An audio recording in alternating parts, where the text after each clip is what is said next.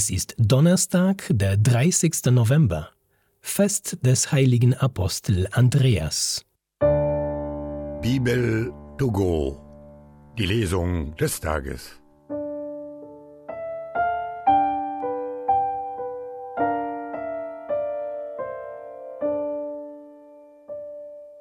Lesung aus dem Brief des Apostels Paulus an die Römer. Wenn du mit deinem Mund bekennst, Jesus ist der Herr, und in deinem Herzen glaubst, Gott hat ihn von den Toten auferweckt, so wirst du gerettet werden.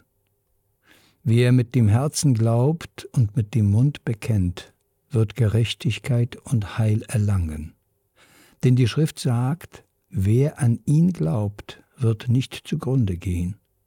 Darin gibt es keinen Unterschied zwischen Juden und Griechen. Alle haben denselben Herrn, aus seinem Reichtum beschenkt er alle, die ihn anrufen. Denn jeder, der den Namen des Herrn anruft, wird gerettet werden. Wie sollen sie nun den anrufen, an den sie nicht glauben? Wie sollen sie an den glauben, von dem sie nichts gehört haben? Wie sollen sie hören, wenn niemand verkündigt? Wie soll aber jemand verkündigen, wenn er nicht gesandt ist? Darum heißt es in der Schrift, wie sind die Freudenboten willkommen, die Gutes verkündigen.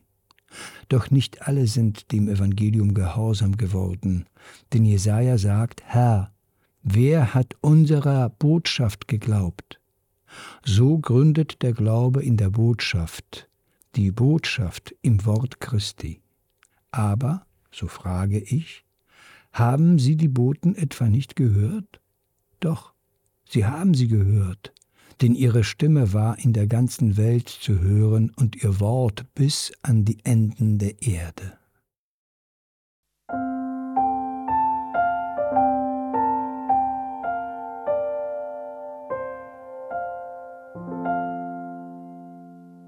Aus dem heiligen Evangelium nach Matthäus.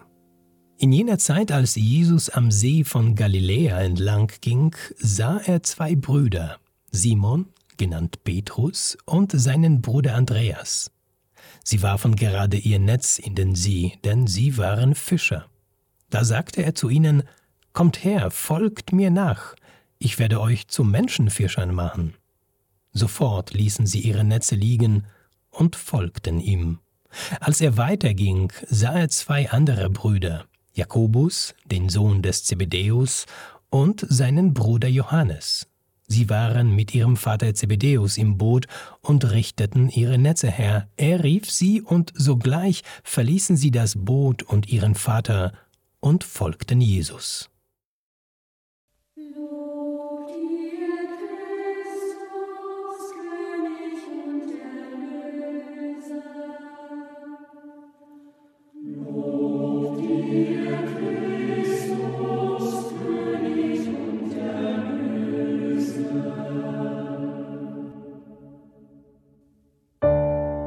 Bibel to go.